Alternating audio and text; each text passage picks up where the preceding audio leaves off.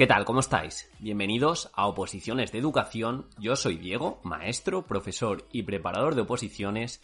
Vamos a ir al grano. Sé que mucha gente está haciendo supuestos prácticos, sé que mucha gente está enfocado en la parte práctica de las oposiciones, así que os voy a dar cinco consejos, más bien cinco errores que muchos opositores hemos cometido en el proceso a la hora de enfrentarnos a un supuesto práctico y como todo el mundo, al menos la mayoría, piensa que se le da mal los supuestos, si ya no cometéis estos errores, estaréis avanzando más rápido y bueno, en definitiva, creo que podéis hacer un gran papel de la parte práctica atendiendo a no cometer estos errores. Antes de empezar, quería deciros que a mí me costó mucho ponerme con los supuestos. Me puse en los últimos meses y por poco la lío. Al final yo tuve suerte, al final lo practiqué mucho los últimos días, pero no lo recomiendo.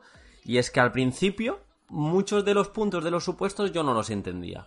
Y como no los entendía y se me hacía bola y no entendía la estructura que debía tener y cada uno de los puntos no sabía hilarlos de manera significativa, pero ahora voy al problema y era por pura vaguería, por no ponerme a saber de dónde vienen los objetivos, de dónde vienen las competencias, etc. Y por eso, como en toda la oposición vas a tener mucha incertidumbre, la primera recomendación es que reduzcas la incertidumbre intentando controlar los distintos puntos de la estructura, los distintos ítems que tiene delante el tribunal, y si tú los entiendes, los vas a poder defender de una manera pues más real. Otra cosa no es que yo siempre pongo los mismos objetivos, yo siempre pongo las mismas metodologías, las mismas competencias, pues estás haciendo un supuesto que vale cero. Así te lo digo. Por lo tanto, céntrate en conocer el decreto, céntrate en conocer el Real Decreto, la LOE, la 11, que vas a tener que interpretarlas y hacer reflexiones respecto a ellas e hilarlas con tu propio supuesto. Y dicho esto, que es una buena manera de reducir la incertidumbre, empezamos con el primer error. El primer error es ego. El primer error es querer sobredemostrar lo que sabes sin ser conciso. Todo el mundo puede hablar de la ley, hacer listas interminables de leyes, órdenes, decretos, de definiciones. Todo el mundo puede hacer eso. Al final, una posición le dedicas tantas horas que tienes bagaje para poder hacerlo. Pero es que en un supuesto práctico el tribunal quiere gente específica. Otra vez más, gente concisa. Otra vez más, gente que apunta al palo y le da al palo. No gente que apunta al palo y hace mil regates y al final no le da ni al palo. Así que no te enrolles. Sé concreto intervención real del aula. Si usas la ley, que sea con un sentido. Y si no, ni hagas el supuesto.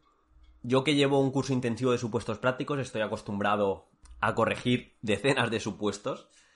Os puedo decir que uno de los errores es este. Eh, el punto de las definiciones, de la aproximación conceptual o legislativa gigantesco, 3, 4, 5 hojas, y luego la parte práctica, no, es que he hecho una hoja, solo he presentado la sesión de manera superficial porque no me da tiempo. Claro, no te da tiempo porque tu prioridad en el supuesto ha sido demostrar lo que sabes de la ley y, y, no es. Eso no es un supuesto práctico. Sabiendo que tenemos que ser específicos, el segundo error es comenzar el supuesto sin un plan.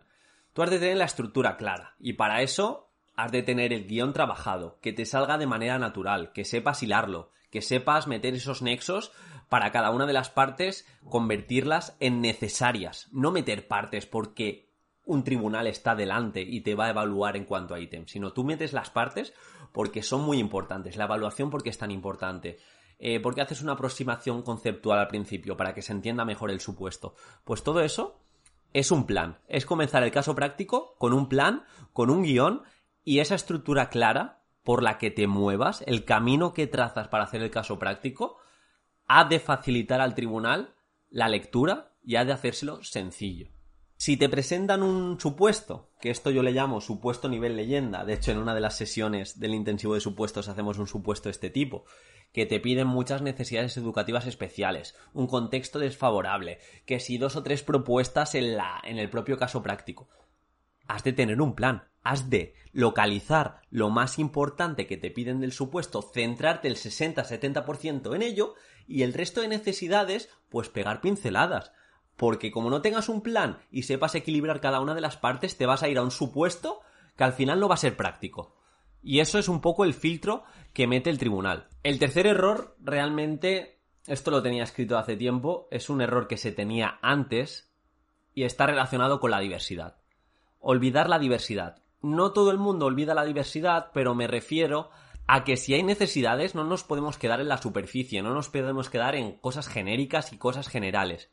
Concretos una vez más. Hemos de contestar qué metodologías vamos a utilizar para que ese alumnado tenga experiencias de aprendizaje positivas. Punto y final.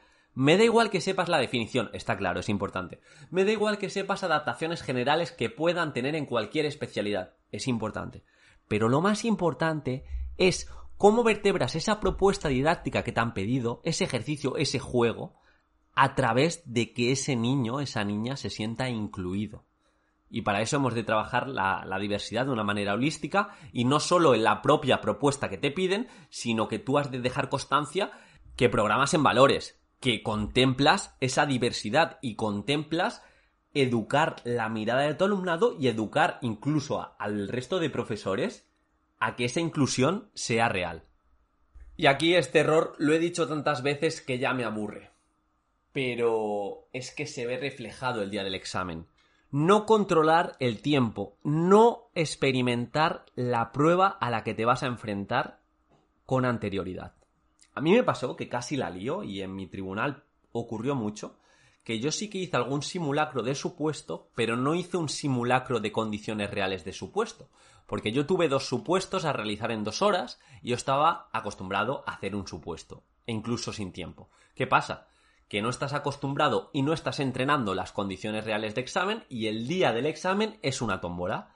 Te enfrentas a variables que no habías tenido en cuenta y estás dejando al azar un alto porcentaje de tu éxito en esa prueba. Entonces, muy sencillo. Puedes, si tienes dos supuestos, puedes entrenar a veces un supuesto, pero intenta que conforme se acerque la fecha del examen, hagas simulacros reales. Reales son, cojo convocatoria, me pide esto, voy a hacerlo igual que convocatoria, igual que como me vaya a enfrentar el día del examen. Porque si no, como he dicho antes, la oposición es incertidumbre.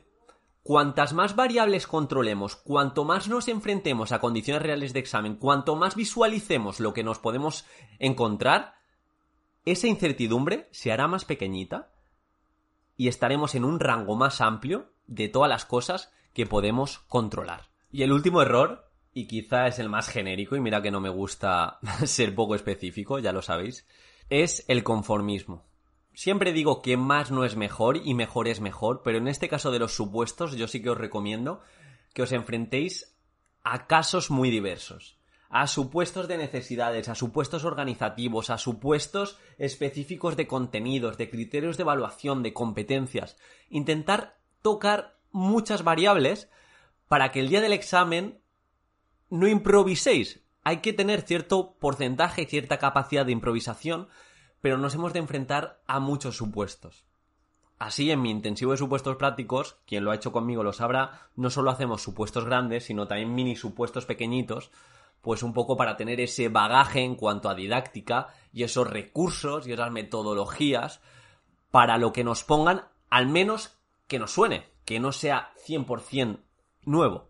Porque me acuerdo, otra vez, volvemos a mi tribunal, que hubo opositores que se dejaron un supuesto porque decían, es que este supuesto nunca lo he hecho, nunca me he enfrentado a un supuesto con tantas variables, con tantas cosas y tantas necesidades.